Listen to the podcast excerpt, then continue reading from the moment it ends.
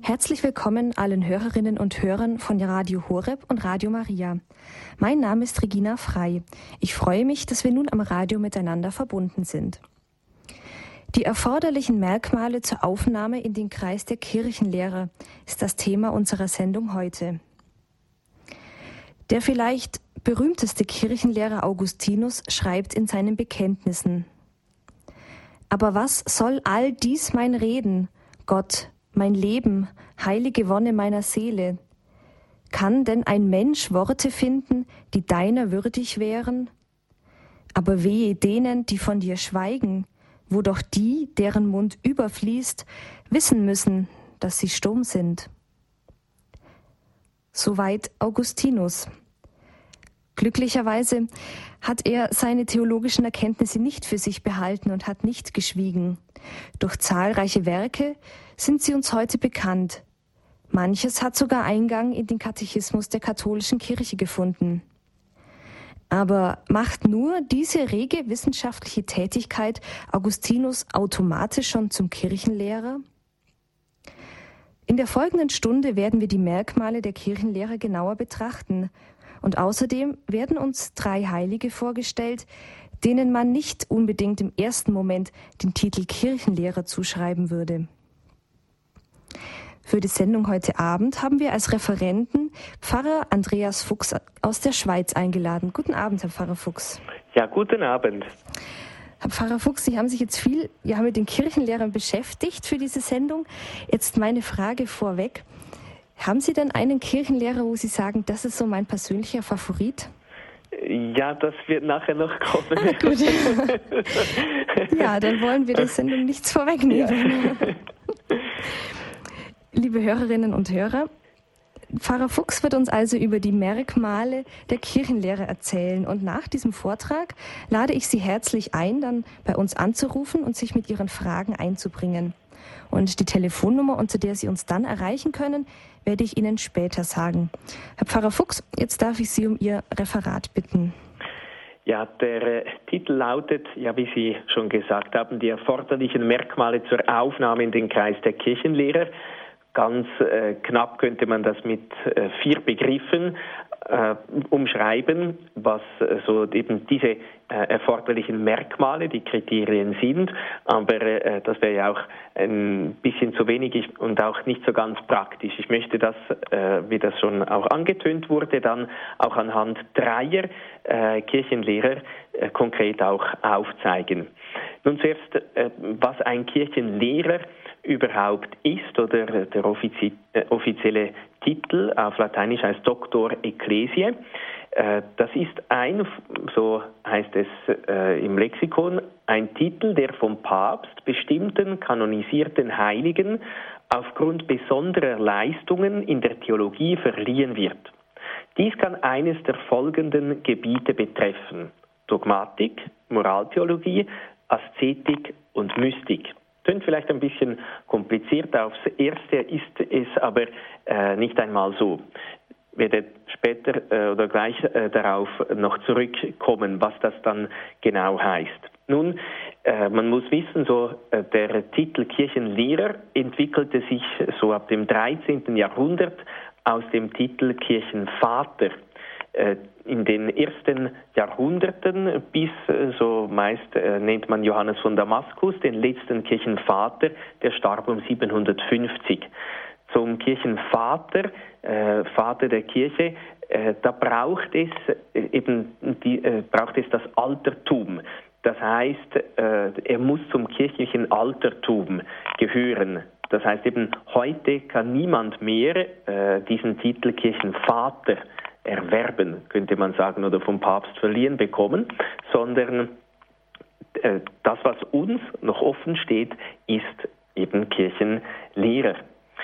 Und so heißt es da weiter im Lexikon, im Gegensatz zu äh, diesem äh, Titel Kirchenvater ist der Titel Kirchenlehrer nicht aufs christliche Altertum beschränkt. Die Kirchenlehrer bringen uns die Lehre des eigentlichen Kirchenlehrers, Jesus Christus, auf besondere Weise nahe. Papst Benedikt XIV. Äh, hat im Jahre 1741 vier Merkmale aufgezählt, die erforderlich sind, damit jemand als Kirchenlehrer bezeichnet werden kann, beziehungsweise damit der Heilige Vater, der Apostolische Stuhl, diesen Titel auch verleihen kann. Und jetzt kommen wir wieder zu dem zurück, was ich zu Beginn sagte. Eben diese vier Begriffe, diese vier Merkmale sind einerseits die Rechtgläubigkeit der Lehre, dann die Heiligkeit des Lebens, dann die herausragende Lehre und schließlich die Anerkennung bzw. offizielle Ernennung durch die Kirche. Nun, was heißt das? Rechtgläubigkeit der Lehre oder auf Lateinisch Doctrina orthodoxa, eben die rechtgläubige Unterweisung, die rechtgläubige, äh, das rechtgläubige Lehramt. Heißt nicht, dass jetzt äh, bei den Kirchenlehrern absolut keine Irrtumsfreiheit da wäre, dass sie also auch in bestimmter Art und Weise an der Irrtumsfreiheit, an der Unfehlbarkeit äh, des Heiligen Vaters teil hätten, sondern sie sind in erster Linie in treuer Lehrgemeinschaft mit der rechtgläubigen Kirche, mit der katholischen Kirche. Also es ist sicher auch so, ein Kirchenlehrer, der erzählt nicht irgendetwas, äh, sondern er verkündet wirklich auch die Lehre der Kirche. Aber es ist nicht erforderlich, dass er jetzt äh, in allen Kommas und Punkten auch äh, wirklich keinen Fehler oder keinen Irrtum begangen hat. Einer der größten Kirchenlehrer, wenn nicht der größte bis anhin, der heilige Thomas von Aquin. er hat auch ganz wenige Punkte, die äh, aus heutiger wissenschaftlicher Sicht überholt sind, weil einfach äh, ihm die wissenschaftlichen Erkenntnisse von heute fehlten. Zum Beispiel, wie der Mensch, ab welchem Augenblick äh, der Mensch wirklich ein äh, Mensch ist, eben ab dem ersten Augenblick. Da hatte er nicht unsere wissenschaftlichen Erkenntnisse und da gibt es einige Dinge, die gemäß seinen wissenschaftlichen Erkenntnissen äh, bestimmt richtig sind, aber nicht mehr äh, gemäß dem heutigen Stand der Wissenschaft sind. Aber deswegen äh, ist jetzt nicht der heilige Thomas von Aquin ein Irrlehrer, sondern eben er ist einer der größten, weil er auch eigentlich am systematischsten das ganze Wissen seiner Zeit äh, zusammengefasst und geordnet hat. Also eigentlich mehr oder weniger so das Internet äh, seiner Zeit äh, gewesen ist, um einen heutigen Begriff zu verwenden. Nun eben Rechtgläubigkeit der Lehre.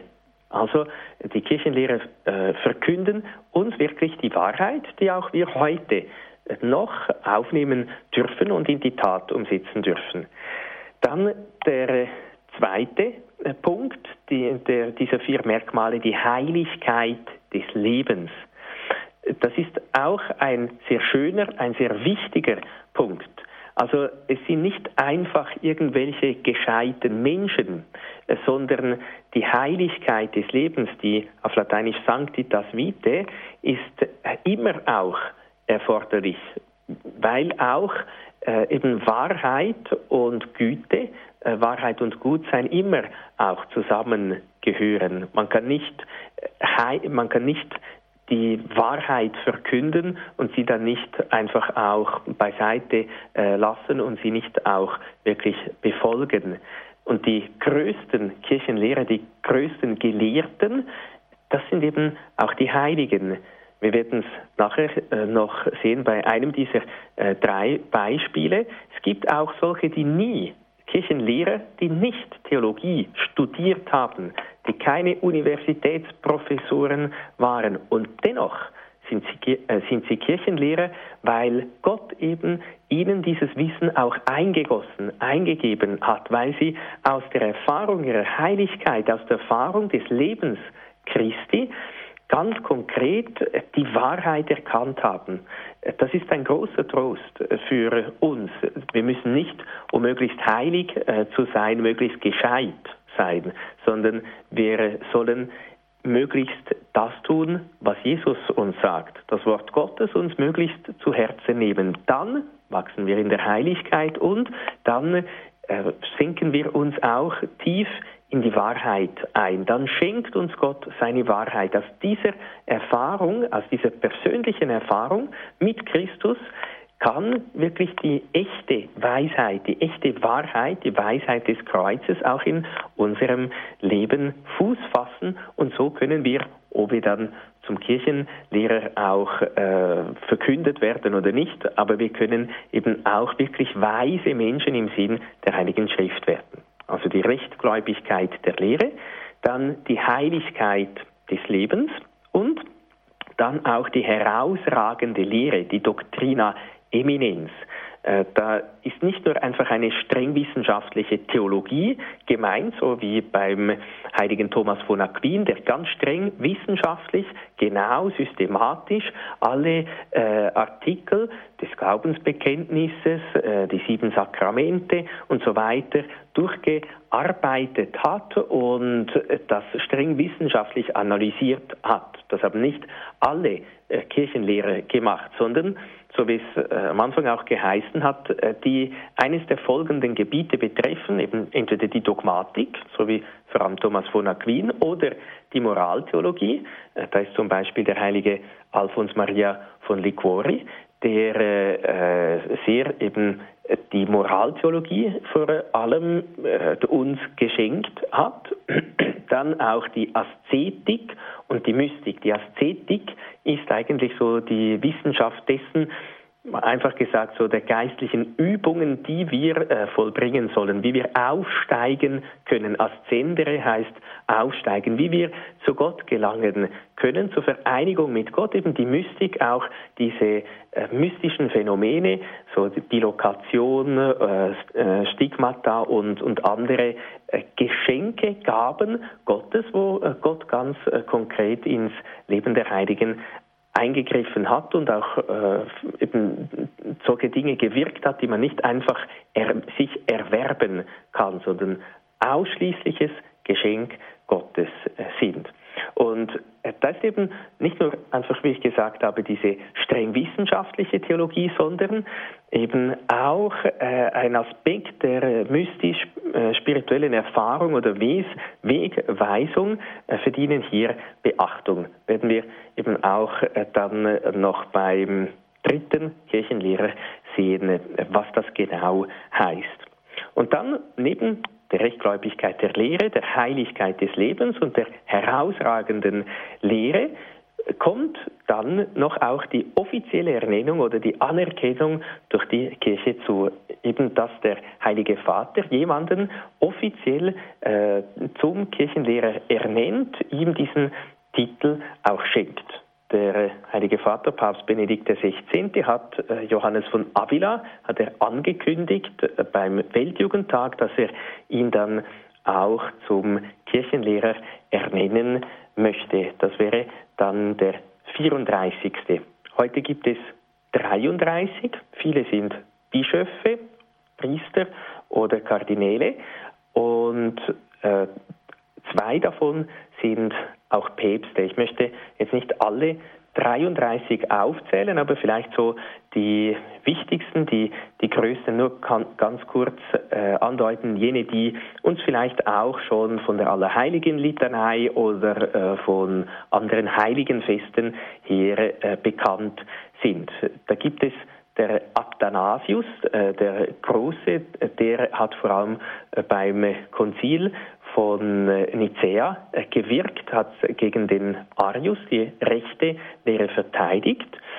Dann der Gregor von Nazianz, der ist vielleicht nicht so bekannt, ist aber einer der vier großen morgenländischen Kirchenväter, der ist Kirchenvater und Kirchenlehrer. Äh, es gibt vier sogenannte große morgenländische Kirchenväter oder Kirchenväter des Ostens. Basilius, Gregor von Nazianz, Chrysostomus und eben Athanasius sind auch Kirchenlehrer. Und die vier großen abendländischen äh, Kirchenväter oder eben auch sind auch alles Kirchenlehrer. Die, äh, äh, des Westens sind Ambrosius, Augustinus, Hieronymus und Gregor. Und dann äh, gibt es eben diese zwei Päpste, sind Leo der Große und Gregor der Große einen, den ich schon äh, genannt habe, der heilige Thomas von Aquin. Und auch einer, der vielleicht auch relativ bekannt ist, der Bernhard äh, von Clairvaux, der auch in sehr einfühlsamer, gefühlvoller Sprache die Wahrheiten des Glaubens verkündet hat. Auch Albert der Große, das war der Lehrer von Thomas äh, von Aquin, Johannes vom Kreuz, auch Kirchenlehrer, den wir heute feiern, Franz von Sales, ein äh, sehr bedeutender, der sehr praktische Dinge auch geschrieben hat für das Leben in der Welt, eben wie genannt Alfons Maria von äh, Liguori. Und dann äh, sind 33 Kirchenlehrer und drei davon sind Frauen, nämlich die heilige Katharina von Siena, die heilige Teresa von Avila und die heilige Therese von Lisieux. Und dachte eben, es wäre schön, wenn wir alle 33 äh, da durchnehmen könnten, aber dazu leid, äh, reicht die Zeit leider nicht ganz. Deshalb habe ich einfach so drei äh, herausgepickt. Äh, der heilige Ambrosius, der heilige Antonius von Padua und die heilige Therese von Lisieux. Äh, der heilige Ambrosius, das ist so jener, äh, der, dem wir auch den heiligen Augustinus äh, zu verdanken haben. Der heilige Augustinus wurde von Ambrosius getauft, er ist so sein geistlicher Vater, könnte man sagen. Schön wäre gewesen Augustinus, aber der sprengt allein schon äh, die, die Sendezeit, deshalb habe ich mich auf Ambrosius äh, dann äh, beschränkt.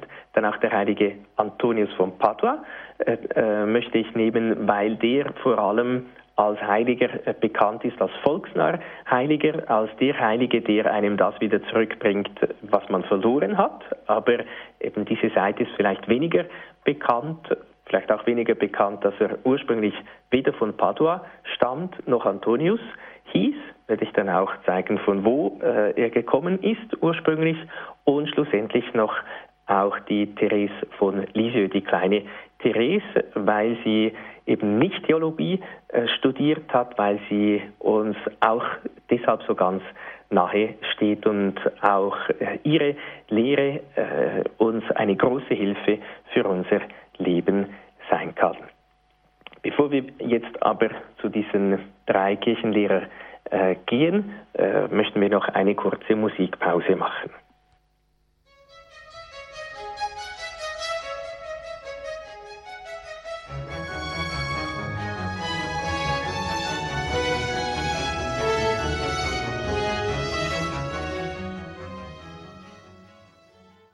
Credo bei Radio Horeb. Heute mit dem Thema die erforderlichen Merkmale zur Aufnahme in den Kreis der Kirchenlehrer. Referent Pfarrer Andreas Fuchs hat uns gerade diese Merkmale etwas aufgezeigt und wir beginnen jetzt mit der Betracht, mit der genaueren Betrachtung einiger Kirchenlehrer und fahren nun fort.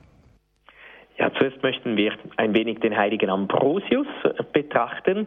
Der hat nämlich auch noch etwas mit unserem Gebiet äh, zu tun. Der wurde 340 in Trier geboren, äh, wo sein Vater Präfekt Galliens war. Die Familie äh, war christlich und der Sohn wurde eigentlich so für eine Laufbahn im Staatsdienst vorbereitet. Er hielt dann auch eine gute rhetorische und rechtliche äh, juristische Ausbildung und mit 30 Jahren wurde ihm die Leitung der Provinz Emilia Liguria mit Sitz in Mailand anvertraut. Also er war der höchste Beamte des Reiches in Norditalien, ein sehr wichtiger Mann. Also äh, und interessanterweise wurde dann unter die Taufbewerber aufgenommen, so unter die sogenannten Katechumenen. Und als er noch nicht einmal getauft war, wurde er äh, vom Volk äh, per Akklamation zum Bischof von Mailand ausgerufen. Äh, ja, es waren halt andere Zeiten, man darf das nicht mit unseren Zeiten auch äh, vergleichen oder irgendwie da äh, Schlüsse draus ziehen. Äh, jetzt war er neuer Bischof, er war in kultureller Hinsicht sehr gut ausgebildet, aber er hatte kaum Kenntnisse von der Heiligen Schrift. Und so machte er sich dann mit Eifer daran, äh, diese zu studieren. Und er hatte da eine Methode, äh, die Lectio, die Lectio Divina, das heißt das betende Hören des Wortes Gottes. Eben, er ist nicht nur ein Heiliger, er hat die äh, Rechtgläubigkeit der Lehre äh, eben auch. Wirklich, äh, man, man sieht das, eben er hat sogar auch beigetragen, dass der heilige Augustinus sich bekehrt hat. Und äh, er zeigt eben diese herausragende Lehre. Oder ich möchte so so ein paar, äh, ein, zwei Punkte äh, von seiner Lehre herauspicken, äh, damit es ja auch für unser konkretes Leben dann vielleicht auch einen Anstoß geben kann. Er hat nicht nur gepredigt durch seine, seine Worte, sondern vor allem auch durch sein Leben. Das heißt, nicht nicht so sehr nur die Predigt des heiligen Ambrosius haben Augustinus bekehrt, sondern vor allem sein Leben.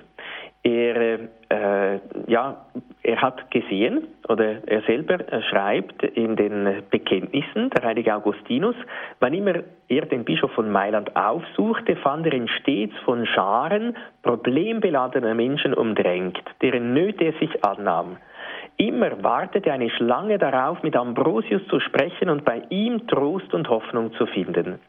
Wenn Ambrosius einmal nicht bei ihnen, bei den Leuten war, was immer nur für eine kleine Weile vorkam, stärkte er entweder seinen Körper durch die nötige Nahrung oder erlabte seinen Geist durch die Lesung. Und dann äh, entdeckt eben diese Lesung, diese Lectio Divina, entdeckt Augustinus etwas Besonderes oder etwas damals Besonderes. Äh, in den ersten äh, Jahrhunderten war es üblich, dass äh, wenn ein Lehrer oder für sich auch etwas las, dass er laut las, damit er selber eben auch besser verstehen kann. Aber der heilige Ambrosius hat still gelesen. Das heißt, er hat nur mit den Augen gelesen, aber nicht mit dem Mund, nicht mit den Lippen.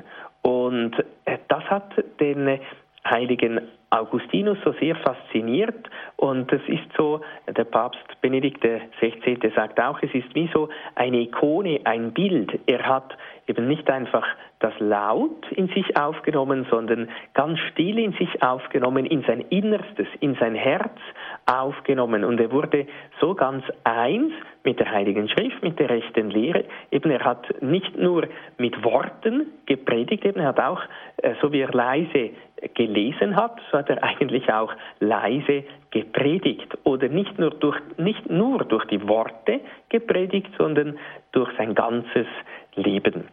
Und äh, so ist das äh, Leben des heiligen Ambrosius nicht von seinem Lebenszeugnis zu trennen. Das sollte ja eigentlich auch bei uns sein. Und so möchte ich äh, diesen äh, so das Leben von vom heiligen Ambrosius, möchte nachher noch kurz auf seine Werke, äh, was er so ein wenig alles geschrieben hat, kommen, also ein, äh, sein Leben abschließen mit einem Zitat von ihm selber. Da merken wir eben auch, dass er äh, wirklich eben Rhetorik auch studiert hat. Er sagt, Omnia Christus est nobis. Christus ist alles für uns. Wenn du eine Wunde heilen willst, ist er der Arzt. Wenn du vom Fieber ausgebrannt bist, ist er die Quelle. Wenn du von der Ungerechtigkeit unterdrückt wirst, ist er die Gerechtigkeit. Wenn du Hilfe brauchst, ist er die Kraft. Wenn du den Tod fürchtest, ist er das Leben. Wenn du den Himmel ersehnst, ist er der Weg. Wenn du in der Finsternis bist, ist er das Licht. Kostet uns und seht, wie gut der Herr ist. Selig der Mensch, der auf ihn hofft. Hoffen auch wir auf Christus. So werden wir selig sein und in Frieden leben.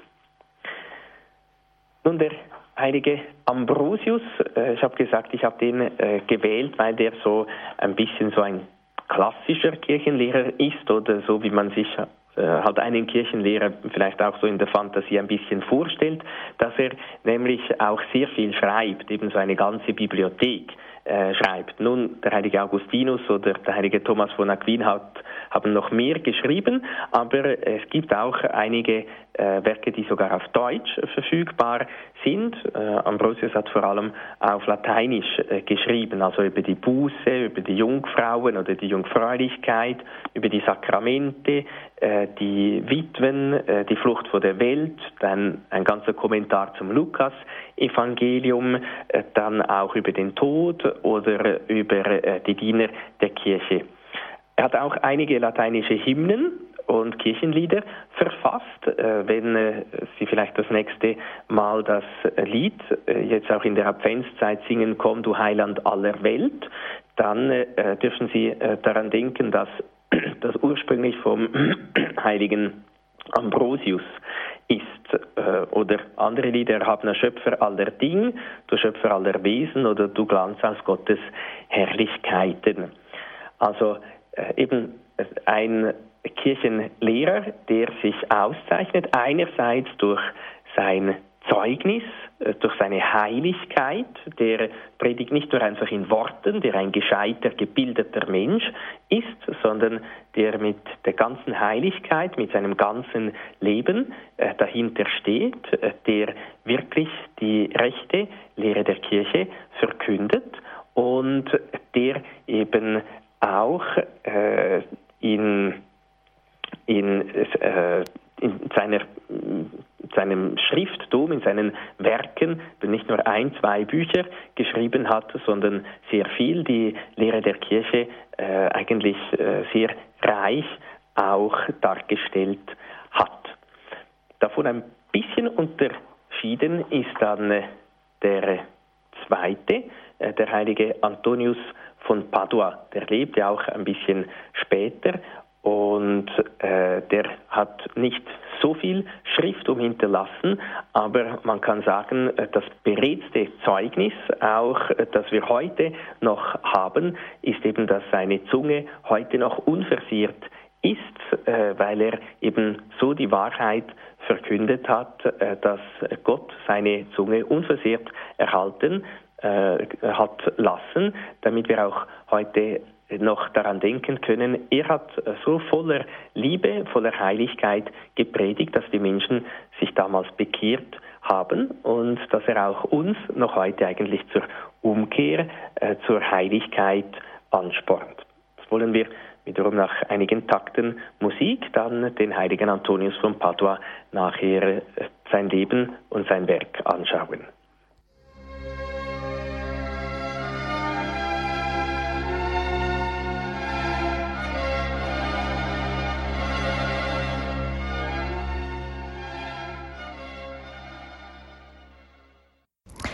Sie haben eingeschaltet bei Radio Horeb. In der Credo-Sendung heute haben wir das Thema die erforderlichen Merkmale zur Aufnahme in den Kreis der Kirchenlehrer. Nach einer kleinen Einführung und Hinführung zu diesen Merkmalen hat Pfarrer Andreas Fuchs nun den ersten ja, herausgegriffenen Kirchenlehre betrachtet, den heiligen Ambrosius. Und wir fahren nun fort mit der Betrachtung eines zweiten Kirchenlehrers. Ja, das ist der heilige Antonius von Padua. Der ist sehr bekannt. Es gibt ja auch kaum eine Kirche, wo nicht mindestens eine Kasse von ihm in der Kirche ist oder ein Bild oder eine Statue von ihm, ein sehr populärer Heiliger, könnte man sagen, der aber wahrscheinlich nicht so sehr als Kirchenlehrer bekannt ist, sondern vor allem als äh, der Heilige, der einem die verlorenen Gegenstände äh, wieder zurückbringt. Nun, sein Leben ist aber sehr spannend, nur schon sein Leben und dann eben auch das, was er gesagt hat. Sein Leben ist auch nicht besonders lang, er ist relativ jung gestorben. Er ist aber interessanterweise eben weder in Padua zur Welt gekommen, noch hat er zuerst Antonius geheißen, sondern 1195 ist er in Lissabon geboren und wurde auf den Namen Fernando äh, Bolones getauft. Er ist in einer wohlhabenden Familie aufgewachsen, ist ein Augustiner Chorherr geworden. Eben die Regel, die der heilige Augustinus, von dem vorher auch die Rede war, zusammengestellt hat. Dann kommen Franziskaner, äh, das ist ja die Zeit des heiligen Franziskus. Franziskaner kommen und betteln an der Klosterpforte. äh, des heiligen Antonius und äh, diese, die gehen nach Marokko und sagen, wir gehen, um den katholischen Glauben zu verkünden. Sie werden dort aber umgebracht und kommen dann, äh, oder ihre Gebeine, in einem Triumphzug nach Lissabon in die Kirche der Augustinerchorherren zurück. Und das macht äh, dem Antonius so sehr Eindruck, dass er auch den Wunsch verspürt, äh, äh, Franziskaner äh, zu werden und sein Leben für Christus in Marokko hinzugeben. Das gewähren ihm die Oberen. Dann, er geht dann wirklich 1220 nach Afrika, aber dort befällt ihn heftiges Fieber und er kann gar nicht missionieren. Darin sieht er einen Fingerzeig Gottes, dass er wieder nach Lissabon zurückgehen äh, äh, möchte.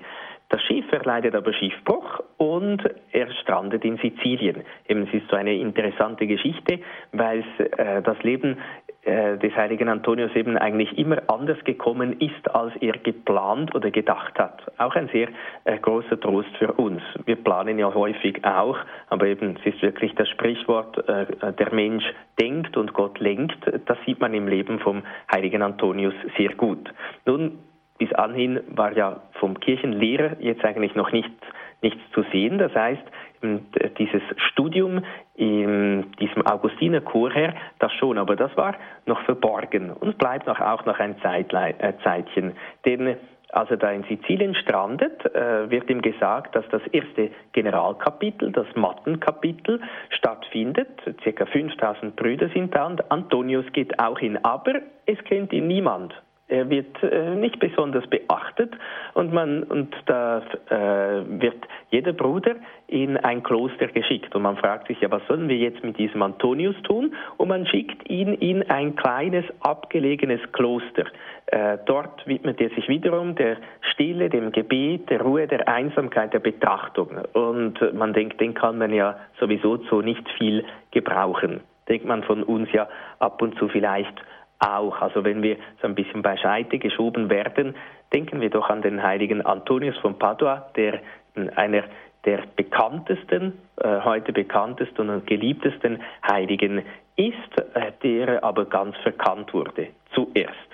Dann ist eine Priesterweihe und jemand soll eine Ansprache halten und äh, dann wird per Zufall bzw. per Vorsehung wird Antonius bestimmt. Und dann merken endlich alle, wie wortgewaltig er ist und er wird sogleich zum Prediger des Ordens ernannt und predigt dann auch in Italien und Südfrankreich. Äh, damals gab es Irrlehrer und er wurde dann der Hammer der Irrlehrer genannt.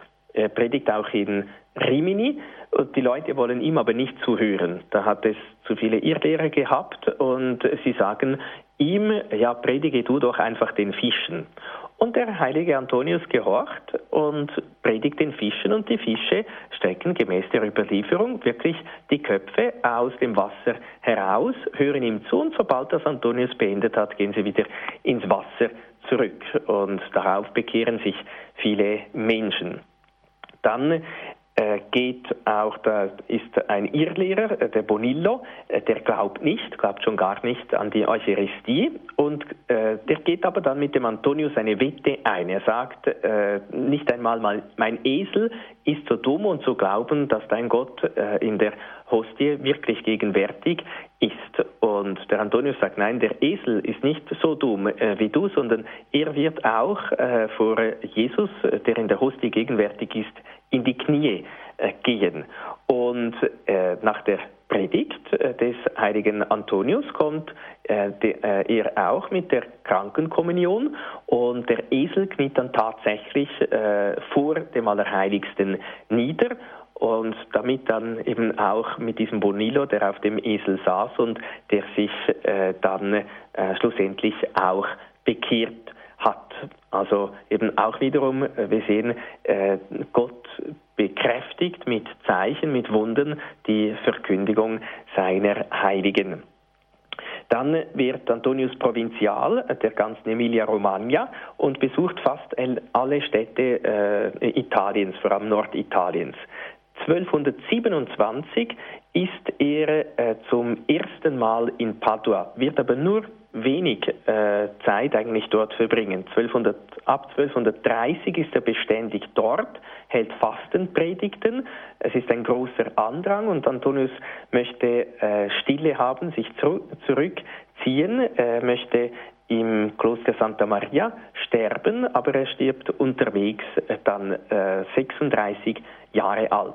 Und nur ein Jahr später wird er dann durch Papst Gregor IX. heilig gesprochen. Also ein sehr junges äh, Leben, nur 36 Jahre alt und eigentlich nur der Rest äh, seines Lebens hat er in Padua verbracht und hat er als großartiger Prediger ver, verkündet aber er äh, hat eben eine so großartige Lehre verkündet, dass er dann auch zum Kirchenlehrer erhoben wurde von Pius dem 12. 1946.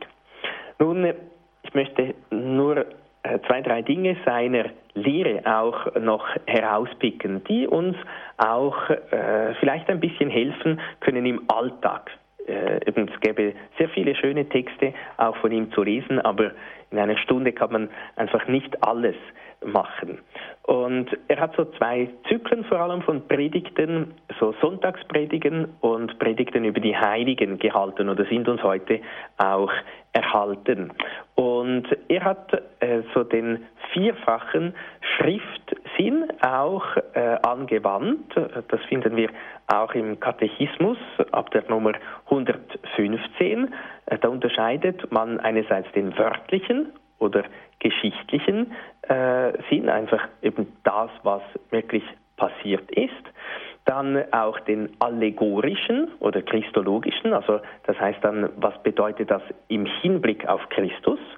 Oder äh, de, äh, der äh, äh, andere Schriftsinn, der moralische, das heißt, was bedeutet das jetzt für unser Leben? Was sagt mir der Text? Wie soll ich mein Leben ändern? Oder äh, der sogenannte anagogische Sinn, der dann auf äh, sich auf das Le ewige Leben bezieht. Und äh, seine Predigten eben gehen auch von diesem Schriftsinn aus.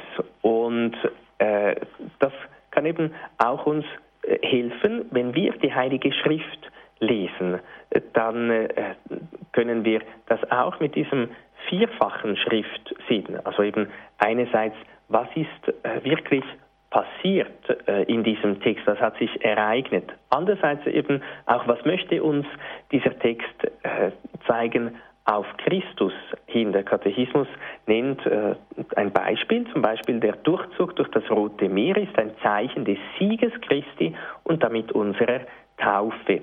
Oder der moralische Sinn, auch der Hebräerbrief äh, sagt, all das, was passiert ist, ist uns als Beispiel, uns zur Warnung aufgeschrieben. Was möchte das jetzt bedeuten, wenn äh, da beim Durchzug durchs Rote Meer eben alle Feinde vernichtet werden? Zum Beispiel, dass auch unsere geistigen Feinde, also die abgefallenen Engel, äh, dass sie uns zwar bekämpfen, aber wenn wir mit Christus sind, dass wir keine Angst haben müssen. Oder auch äh, der anagogische Sinn, äh, das, was zur ewigen Heimat hinaufführt. So zum Beispiel die Kirche auf Erden ist Zeichen des himmlischen Jerusalem. Nun, ein weiteres Thema, eben nicht nur die Schriftlesung, sondern ein weiteres äh, Thema seiner Schriften ist das Gebet. Das Gebet als Liebesbeziehung. Und er unterscheidet dann so vier unverzichtbare Haltungen. Äh, und da er Latein äh, geschrieben hat, äh, sind die in Lateinisch auch äh, überliefert. Obsecratio, Oratio, Postulatio und Gratiarum Actio. Also die Obsecratio, zuerst sein Herz vertrauensvoll Gott öffnen. Das ist der erste Schritt des Gebetes. Also, äh, der besteht darin, dass man nicht einfach ein Wort aufnimmt, sondern sein Herz auf die Gegenwart Gottes hin öffnet. Das kann ja auch für uns eben heute noch, nach äh, über 700 Jahren, auch äh, bedeutungsvoll sein unser Herz vertrauensvoll Gott öffnen, wenn wir beginnen zu beten. Zuerst das Herz frei machen, offen machen äh, für ihn, mal alles äh, weglassen, wegschieben, was jetzt nicht zum Gebet gehört. Und dann kommt die Oratio. Das heißt, man soll liebevoll mit Gott ins Gespräch treten. Eben wenn man das Herz geöffnet hat, dann äh, soll man auch ihm sein Herz schenken und soll merken, ach Gott sieht mein Herz, hört mich, er ist wirklich da. Und dann die Postulatio ist das, was äh, wir vorzubringen haben, eben ein Postulat um das, was wir bitten möchten, das, was uns am Herzen liegt, das, was unsere Nöte auch sind und schlussendlich auch die Gratiarum Actio, das heißt ihn loben und ihm danken. Und so merken wir, diese Kirchenlehre sind nicht einfach irgend auf einer Säule äh, oben und so weit von uns entfernt, sondern sie haben uns auch heute noch etwas äh, zu sagen.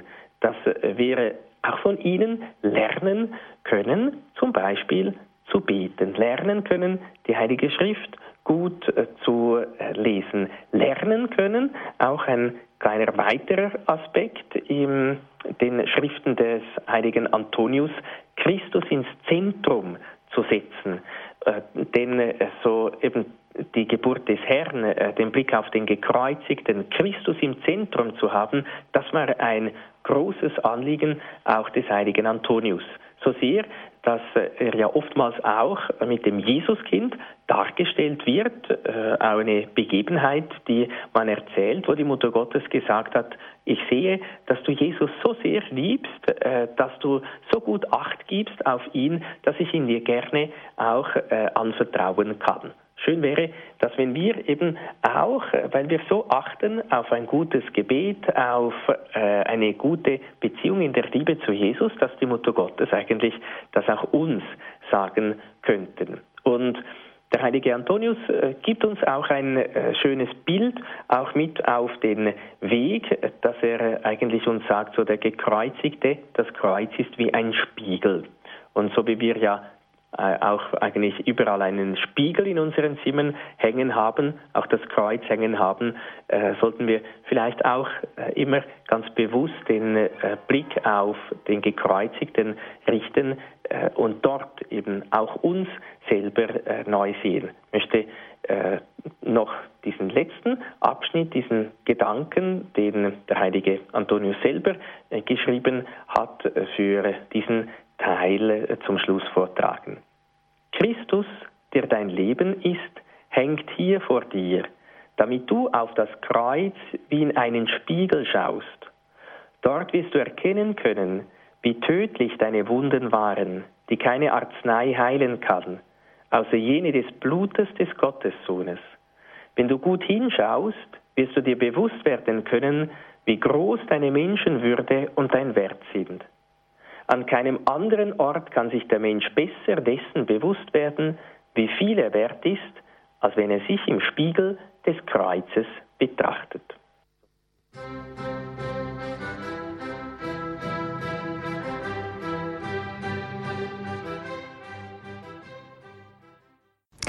Credo bei Radio Horeb. Heute Abend mit dem Thema die erforderlichen Merkmale zur Aufnahme in den Kreis der Kirchenlehrer. Pfarrer Andreas Fuchs hat uns etwas eingewiesen in das Thema und hat bereits über Ambrosius und Antonius von Padua gesprochen. Und jetzt kommt die letzte Betrachtung und zwar die Therese von Lisieux. Ja, das ist, äh, wie ich so zu Beginn gesagt habe oder angedeutet habe, so meine äh, Lieblingsheilige Kirchenlehrerin. Einfach auch, weil äh, sie so ganz praktisch ist, weil sie äh, eine große Hilfe ist auch für das persönliche geistliche Leben, weil sie eben die kleine heilige Therese ist, die aber eine große Heilige ist. Äh, das Leben äh, ist ja relativ kurz, sie ist 1873 geboren und nur gerade 24 Jahre alt geworden. Sie ist schon mit 15 in den Karmel eingetreten, beziehungsweise sie hat äh, mit 15 Jahren den Papst gebeten, dass sie eben jetzt schon in den Karmel eintreten kann und er hat das dann auch gestattet. Nun, es gab viele, als damals äh, Johannes Paul II. am 19. Oktober 1900 97 die heilige Therese von Lisieux zur Kirchenlehrerin erhoben hat, die gesagt haben, ja gut, aber äh, eben, die hat ja nicht so ein umfangreiches Werk wie Thomas von Aquin, äh, Ambrosius, Augustinus oder andere Heilige äh, geschrieben. Die hat einfach gesagt, Jesus, ich liebe dich, aber viel mehr nicht.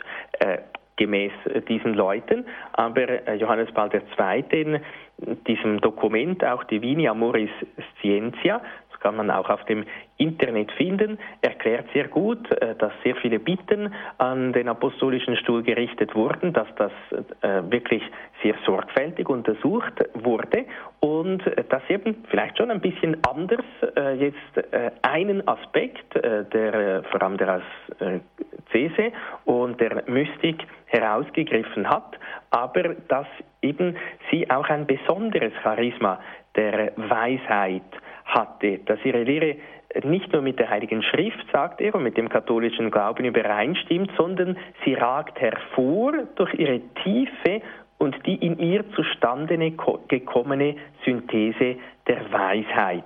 Und sagt dann auch der Papst Johannes Paul II., in den Schriften Theresias von Lisieux finden wir vielleicht nicht, wie bei anderen Kirchenlehrern, eine wissenschaftlich ausgearbeitete Darstellung der göttlichen Dinge, aber wir können ihnen ein erleuchtetes Zeugnis des Glaubens entnehmen, das, während es mit Vertrauen der Liebe die achtungsvolle Barmherzigkeit Gottes und das Heil in Christus aufnimmt, das Geheimnis und die Heiligkeit der Kirche offenbart.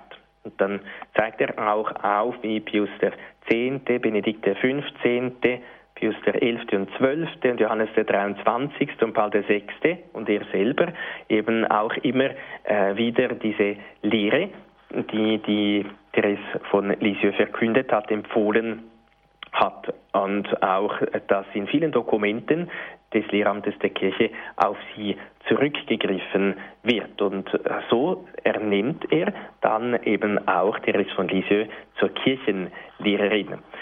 Nun, ich möchte nur äh, kurz zwei kleine Aspekte herausgreifen von ihrer Lehre. Einerseits äh, dieser kleine äh, Weg, äh, der vielleicht auch vielen schon bekannt ist, der es aber immer wieder wert ist, auch neu aufgegriffen zu werden. Und sie schreibt, äh, erwähnt das auch an verschiedenen Stellen, sie schreibt äh, dann eben auch, ich möchte nur ein kleines Kind sein in den Armen Gottes. Ich kann keine große Heilige werden, in dem Sinne, äh, dass ich keine großen Werke vollbringen kann, aber ich möchte alle kleine und kleinsten Werke aus größter Liebe zu Jesus äh, tun. Äh, eben sie sagt, ich, ich kann nicht viel tun, ich kann nicht äh, predigen und äh, das Blut äh, für Jesus äh, vergießen, aber das, was ich kann, ist für Jesus lieben. Eben dieser Text, der sich auch bekannt ist, wo sie sagt, ich möchte im Herzen der Kirche die Liebe sein.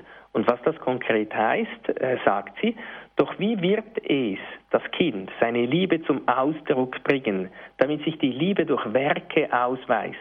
Und so sagt sie dann, und das ist eben auch wirklich eine höchst aktuelle Lehre für uns, ich habe kein anderes Mittel, um dir, Jesus, meine Liebe zu beweisen, als Blumen zu streuen. Das heißt, kein kleines Opfer, keinen Blick, kein Wort will ich mir entgehen lassen, um aus den kleinsten Dingen Nutzen zu ziehen und sie aus Liebe zu tun. Ich will aus Liebe leiden und selbst aus Liebe mich freuen. Eben das Kleinste aus Liebe tun. Oder an anderer Stelle sagt sie auch äh, ein Wort, das äh, mir immer sehr Eindruck macht, eine Stecknadel mit Liebe vom Boden aufgenommen kann eine unsterbliche Seele retten. Eben ihr kleiner Weg, ihre wunderbare Lehre, die eben auch allen offen steht. Wer von uns äh, könnte nicht eine Stecknadel vom, vom Boden aufnehmen oder sonst, äh, geht ja nicht um die Stecknadel, sonst eine, ein kleines äh, Ding aus Liebe zu tun. Und das ist unendlich viel wert, wenn wir sie eben mit Liebe tun. Eben dieser äh, Aspekt aus Liebe leben. Es gibt auch ein ganz schönes Gedicht, ich möchte nur einige äh, äh, kurze Verse daraus äh, vortragen. Das ist ein poetischer Text, was es für sie heißt, aus Liebe äh, leben, in anderer Art und Weise auch nochmal. Sie sagt, aus Liebe leben, das heißt, geben ohne Maß, ohne hienieden Lohn zu beanspruchen. Ach, ohne zu zählen, gebe ich und bin sicher, dass man nicht rechnet, solange man liebt. Dem göttlichen Herzen, das von Zärtlichkeit überströmt, habe ich alles geschenkt. Ich eile unbeschwert, schwert. Ich habe nichts mehr als meinen einzigen Reichtum, Leben aus Liebe. Aus Liebe leben, das heißt alle Furcht bannen, jede Erinnerung an die Fehler der Vergangenheit. Von meinen Sünden sehe ich keinerlei Spur. In einem Augenblick hat die Liebe alles verbrannt. Göttliche Flamme, du sehr süßer Schmelzofen, in deinem Feuer nehme ich meinen Aufenthalt, in deinen Gluten singe ich in Herzenslust, ich lebe aus Liebe. Aus Liebe leben, das heißt unaufhörlich weiterfahren, den Frieden, die Freude in alle Herzen sehend. Geliebter Steuermann, die Liebe drängt mich, denn ich sehe dich in den Seelen meiner Schwestern.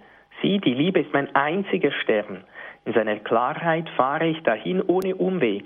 Ich habe meinen Wahlspruch auf mein Siegel geschrieben, Leben aus Liebe. Aus Liebe leben, solange Jesus schlummert. Das schenkt die Ruhe auf den stürmischen Wellen. O fürchte nicht, Herr, dass ich dich wecke. Ich erwarte im Frieden das Ufer des Himmels. Aus Liebe leben, das heißt, o mein göttlicher Meister, dich anzuflehen, dein Feuer auszubreiten. Aus Liebe leben, das heißt, dein Antlitz trocknen, das heißt, den Sünden die Verzeihung erlangen. O Gott der Liebe, dass in deine Gnade zurückkehren und deinen Namen für immer preisen. So können auch wir uns bemühen, gemäß der Lehre der heiligen Therese von Lisieux wirklich aus Liebe zu leben, um so eben auch in dieser Heiligkeit des Lebens zu bleiben, in der Rechtgläubigkeit der Lehre, dass auch wir durch unser Leben herausragen aus der Mittelmäßigkeit, um so ob jetzt dann auch mit offizieller Anerkennung oder Ernennung Kirchenlehrer zu werden oder auch ohne äh, offizielle Anerkennung eben auch Lehrer, äh, Meister, Vorbilder für die anderen zu sein. Ja, Herr Pfarrer Fuchs, herzlichen Dank für diese ja, sehr eindrückliche Darstellung der Kirchenlehrer. Wir unterhalten uns heute bei Credo über die erforderlichen Merkmale zur Aufnahme in den Kreis der Kirchenlehrer. Wir haben jetzt nicht mehr viel Zeit, aber ich habe vorhin schon eingeladen. Vielleicht hat ähm, ein Hörer oder eine Hörerin jetzt doch eine Frage zu den Kirchenlehrern. Ein bisschen Zeit bleibt noch. Ja, Herr Pfarrer Fuchs, ähm, Sie haben jetzt am Anfang ähm, die Merkmale für die, ja, was man sein, was man haben muss, ähm, um Kirchenlehrer zu werden, haben Sie geschildert. Ähm, Jetzt gibt es aber noch die Kirchenväter und jetzt war ich am Anfang doch etwas ähm, ja, verwirrt, denn Origenes zum Beispiel äh, taucht auf der Liste der Kirchenlehrer nicht auf, ist aber Kirchenvater. Vielleicht können Sie kurz noch mal sagen, was genau der Unterschied ist. Äh, Antiquitas, das heißt äh, diese, das kirchliche Altertum. Also die, mm, man kann so ein bisschen vereinfacht sagen, so die, äh, Kirchen, die Kirchenlehrer der ersten äh, sieben Jahrhunderte sind zugleich auch Kirchenväter. So, so ein bisschen mhm. stimmt nicht ganz, aber so, dass man, äh, weil äh, zur, äh, dass man Kirchenvater werden kann, äh, sind eigentlich auch diese, auch eigentlich dieselben, mehr oder weniger äh, dieselben äh, Merkmale wie für Kirchenlehrer, aber eben auch äh, dieses kirchliche Altertum. Mhm. Also heute eben steht einem das nicht mehr offen. Mhm. Das, das, kann man nicht, Kirchenvater kann man nicht mehr werden, aber Kirchenlehrer schon. Sie sagen, man könnte noch Kirchenlehrer werden. Ähm, jetzt ist ja die kleine Therese ähm, die letzte eigentlich, die zur Kirchenlehrerin erhoben wurde. Sie haben schon auf ähm, Johannes von Avila mhm. hingewiesen, aber gibt es denn heute noch Kirchenlehrer oder sagt man dann irgendwann, also jetzt ist Schluss, jetzt sind wir bei 34 oder vielleicht 35 und dann reicht es irgendwann? Nein, ich, also ich hoffe es nicht. Also so, wenn, wenn man das ein bisschen schaut, äh, also Äh, Therese von Lisieux ist die, die letzte, die zur Kirchenlehrerin äh, erhoben äh, wurde, eben Johannes von Avila der nächste.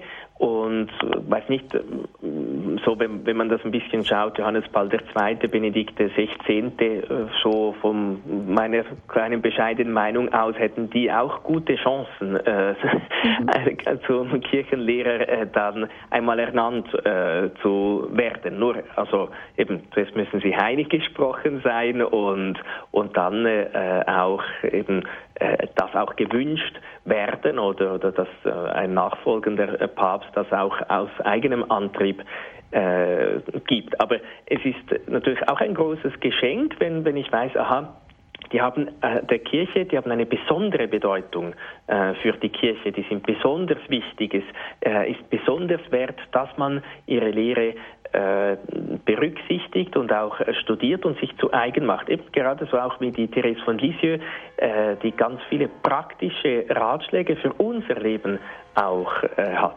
Mhm.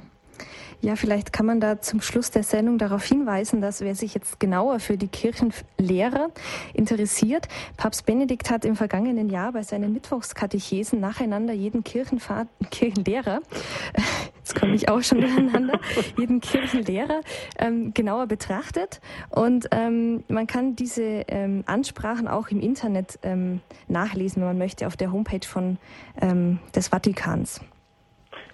Genau, das ist, also er hat, äh, das ist so ungefähr ab 2007 hat er damit mhm. begonnen, bedeutende Heilige auch, also es nicht, sind jetzt nicht nur Kirchenlehrer und Kirchenväter, äh, sondern äh, es hat auch noch andere bedeutende Heilige, die er in diesen Mittwochskatechesen so vorstellt. Es ist, ist auch eine große Bereicherung, ja. Mhm.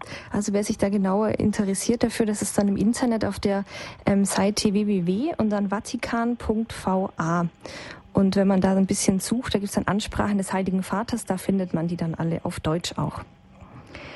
Genau. Herr Pfarrer Fuchs, wir haben uns heute ähm, unterhalten über die erforderlichen Merkmale zur Aufnahme in den Kreis der Kirchenlehre. Ähm, ich sage Ihnen herzlichen Dank für doch diese sehr eindrücklichen Schilderungen. Also wir haben den heiligen Ambrosius betrachtet, dann Antonius von Padua und die kleine Therese von Lisieux.